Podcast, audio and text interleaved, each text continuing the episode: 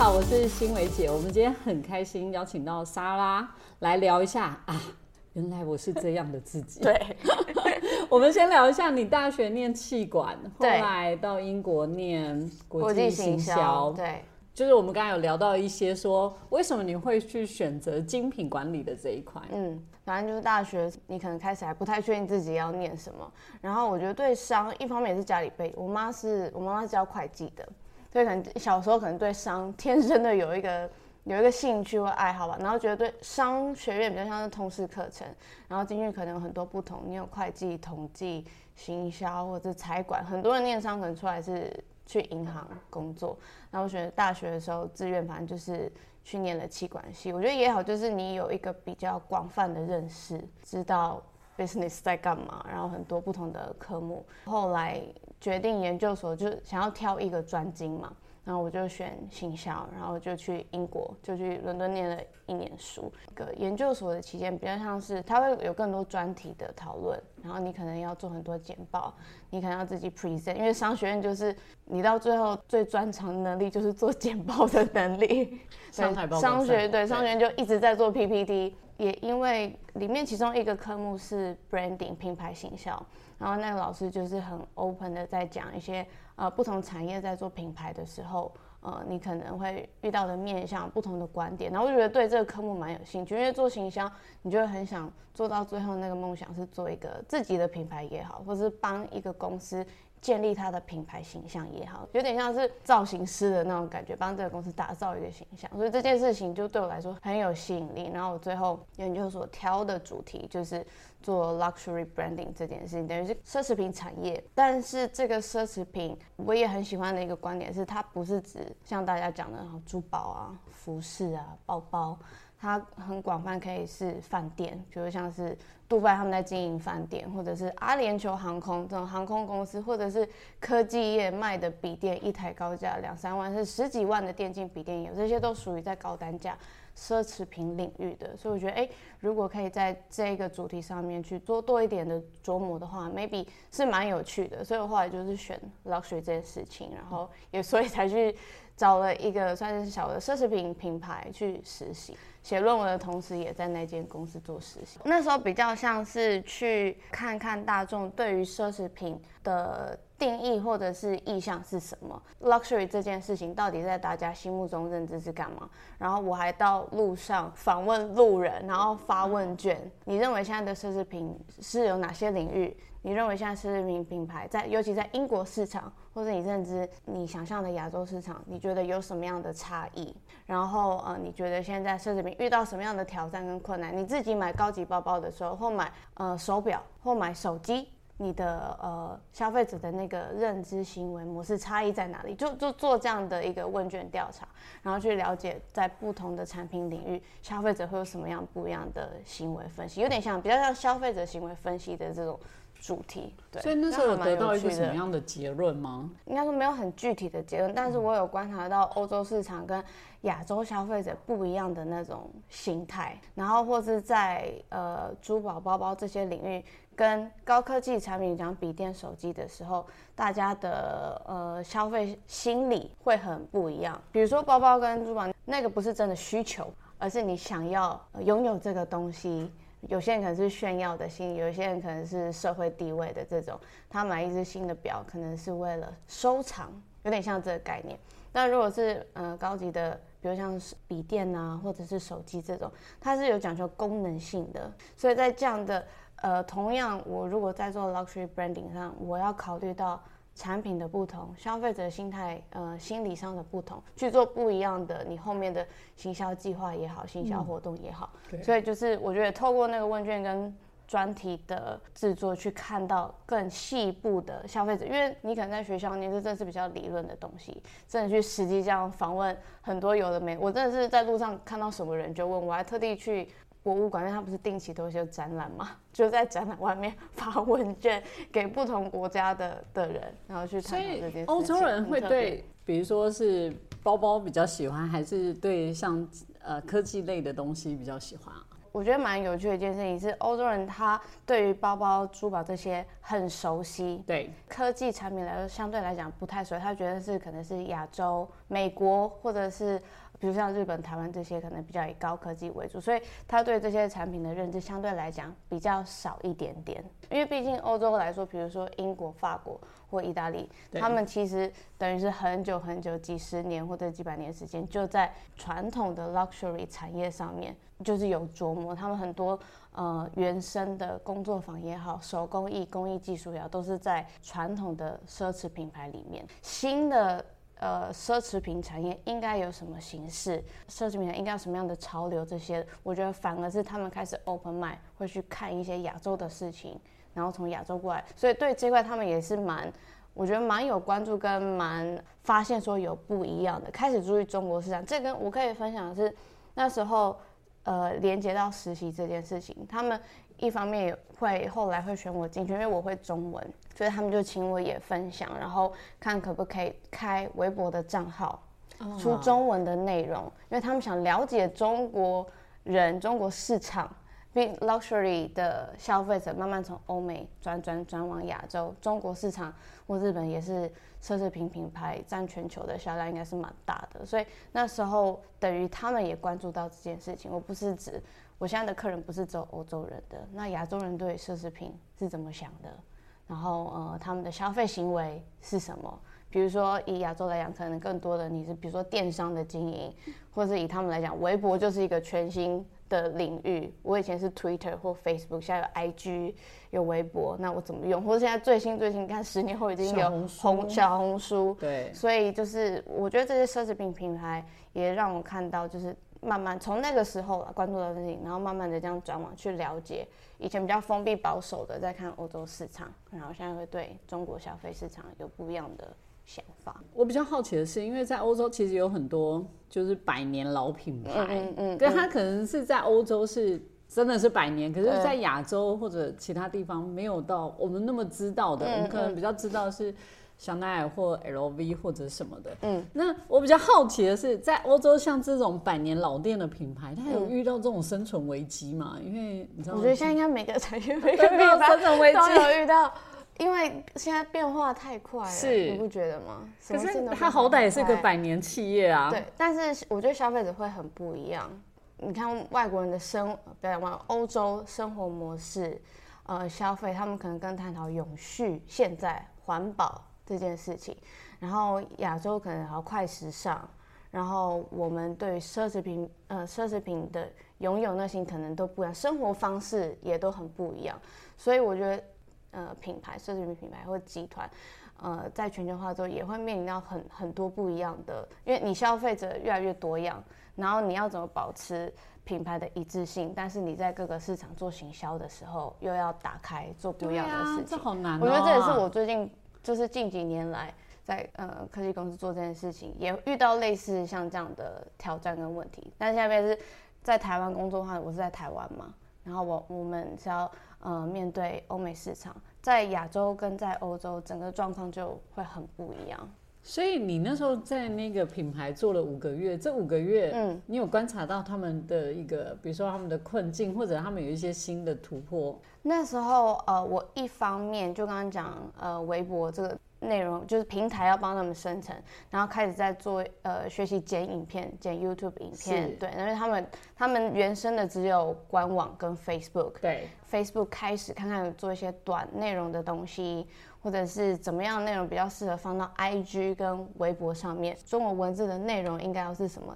呃，帮忙制作电子报，做这些电子报的时候，我们可能要有一个英文版，一个中文版，这内容可能又不太一样。然后那时候也参与到他们呃，有点像网整个平台上面的想要想要去改善，所以有找了一间广告公司去看官网有什么东西需要调整。你原本只是英文版。我要做一个中文版的界面，我要加什么样的内容？我可能顺序，比如说什么要调整，我可能呃，我针对嗯中国市场的消费者，我可能先集中某一部分产品主打这些，主打他们。那我要讲什么样的故事？我要讲英英国的手工艺，还是我要先讲嗯价钱这件事情？就先去了解呃这个市场会有什么样的的状况，所以那时候等于像整个官网上面内容的重整，然后还有那时候开始兴起讲 SEO 这件事情，对，Google Search 啊关键字，这个最近把我整对外就是他们当地消费者，他们很清楚嘛，他们可能会呃注意的事情，那 maybe 在大陆或者是在亚洲市场关注的事情不一样，阶段可能欧欧洲可能跑比较前面嘛，比如说他们已经在谈永续了。我们在快时尚，你搜寻的字就不一样，你要下的广告就不一样。但是呃，蛮大部分是在后台建制这些事情，然后通过因为我是亚洲来的嘛，然后我可以去观察呃，然后去帮他们收集一些资料，然后去看 maybe 呃针对中文的内容可以做什么样的优化。所以它的中英文是放在一起啊，它官网没有分开做，没，就现在不是都是同一个官网，但是你右上角会有切呃中文或日文或意大利文，像这样，等于那时候是他们一开始要打开呃中文的内容出来。你后续还有观察这个品牌吗？后续是还有，但是他们现一直到现在，我看他们还是以欧洲市场。为主为主，对，就是亚洲市场，因为他们目前在亚洲这边还是没有开通路。就是你如果想要买他们家的产品，你一样是电商订，可是你等于是呃从他们官网下订嘛，有点像是你是买舶来品的感觉。是，他们在亚洲这边是没有，比如说嗯百货公司有柜店啊，对，没有代理，对，因为但我觉得相对是小品牌，我觉得小品牌来说就是定位很重要。你今天要打全部人，还是你打特定的客群？你想要从英国呃市场转到欧洲，因为那时候还英国还在欧盟里面嘛，那时候你在欧，你想要以欧洲市场为主，还是说你今天真的想转往中国市场，就是或亚洲市场？我觉得那很不一样。但对于小品牌来讲，你的选择就很重要。我觉得这。这就是很阶段性的看各个品牌、各个公司的状况，不是说一定要打全部，或者是一定要怎么样。是对，所以你那时候实习完之后，你没有想要留在英国吗？我很想啊，结果我很想留在英国，但同时又觉得哦，就觉得有一天我会回台湾。呃，那时候也想说回来台湾也试试看找工作机会，算是很幸运吗？或者是说，因为台湾科技业比较。是大宗嘛？这整个产业来产业环境来讲，台湾的这一块就是很强。然后所以回来到台湾就踏入了科技产业的领域来，就是工作。我一路算八年多的时间都在科技产业，然后做的产品就是大家熟知的笔电啊、主机啊、伺服器啊、主机板啊这种，就是比较硬的东西，但是也是台湾的的强项。但我觉得这几年反而也是在行销领域做。很多很多很扎实的的磨练，比如说新嗯产品影片怎么做，产品的呃所有社群素材怎么做，社群管社群平台你要去学会后台分析，有的没今天贴文几个人看，几个人点，然后官网浏览了多少人，我今天要跑一个周年庆或者是开学季的活动，我要做什么样的专题，下什么样广告，广告长什么样子。然后学习跟广告公司、公关公司接洽，跟 KOL、跟媒体写新闻稿，所以就是等于我觉得在科技业这这几年在大公司磨练的，就是行销的企划是很扎实、很扎实的的的训练这样子。因为是发包给广告公司嘛，嗯，所以广告公司会有业务来跟你对口，嗯，然后。内容的产出是由广告公司，还是你们自己要先产出？因为我有待过预算很多的公司，也有待过预算不多的公司。对，钱多的时候，你就是丢给人家去想主题，是大家来提案比稿；预算少的时候呢，你就要一人身兼多职。我就曾经有一次要提一个呃企划的 proposal，我们是要做电竞笔电。然后我们找一个游泳选手，然后他曾经他在澳洲，然后曾经是一个他们算电竞国手这样子，等于我跨界找一个新的不同领域，想要跨界体育这件事情，找他来合作。我就那时候找广告公司，我们想要做一连串的呃影片拍摄啊，形象的拍摄，然后写一篇文章。那时候想要做一个 GQ 的专题，这在科技来说蛮少的，你会在 GQ 看到一个笔电的的文章内容，但就那时候想说。你看科技也是要做一点不一样的事情，要进入到像潮流品牌这样的感觉。然后那次因为算是很新的一个尝试，对于公关公司来说，我们不是一般的消费品，你要真的让他讲一些很技术性的东西，比如说我笔电的规格是什么，我散热技术多好，我的 CPU 效能跑得多好，对他们来说其实有点生硬，所以我花了蛮多的时间把这些东西转化成比较以 GQ 来讲他们的。读者来讲，比较能够阅对他们的语言，就翻译啦。对，所以我就要我其实就是做一大份的简报跟 PPT 去讲我们这次讲的主题是什么。嗯，我想要带的是，呃，你要追求极致的表现，但是我不带到产品本身，而是比较 general 去带说你要怎么实践你的梦想啊，然后跟这个 KOL 去合作。九点讲的是说我们的产品，我们的品牌。嗯，能够帮助你完成你的梦想，然后透过这次跟 KO 的合作，激励做一个很励志的这样的一个一个内容，然后花了蛮多时间跟他说我要什么样的情境，我影片拍摄我要什么样的感觉，然后给他很多 sample 参考，我要这样的视觉效果，然后我想要呃用一个很轻松生活方式带到他，比如说在游泳训练的时候，对比他在呃打电竞比赛的时候的那种感觉，对，所以就花了蛮多时间。我觉得行销也是，就是你要转译、转化成市场可以接受的讯息也好、语言也好，对，所以都真好烧脑。有有预算跟没预算的的的做法，对，跟你想掌控呃那个内容的程度，我觉得也有差。那你后来怎么评估那个绩效啊？还是看营业的绩效吗？这就是行销每次很难去讲业绩的事情。对啊，很难。你怎么去提出你的花了这么大一笔钱？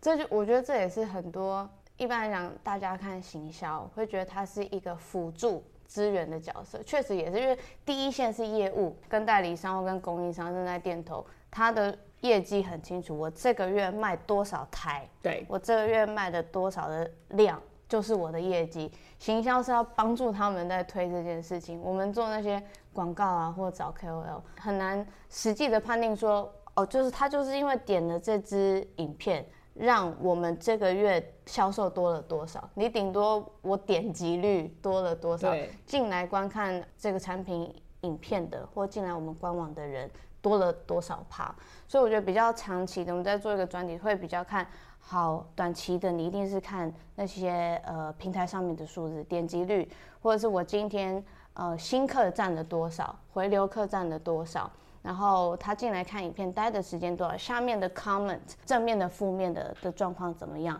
有没有在这一波好开学季的时候炒作了一些话题？我觉得行销一方面还有一个长期的效益会要去评估，就是我们做这件事情有没有帮到品牌的形象。举例来说，如果你开学季你就只打促销哈，我就是买一送一，下杀七折，类似像这种，但是。如果三个月、六个月之后，会不会影响消费者？就是在等你促销，所以行销变要想的两面论的两面对。所以我们在评估这些绩效的时候，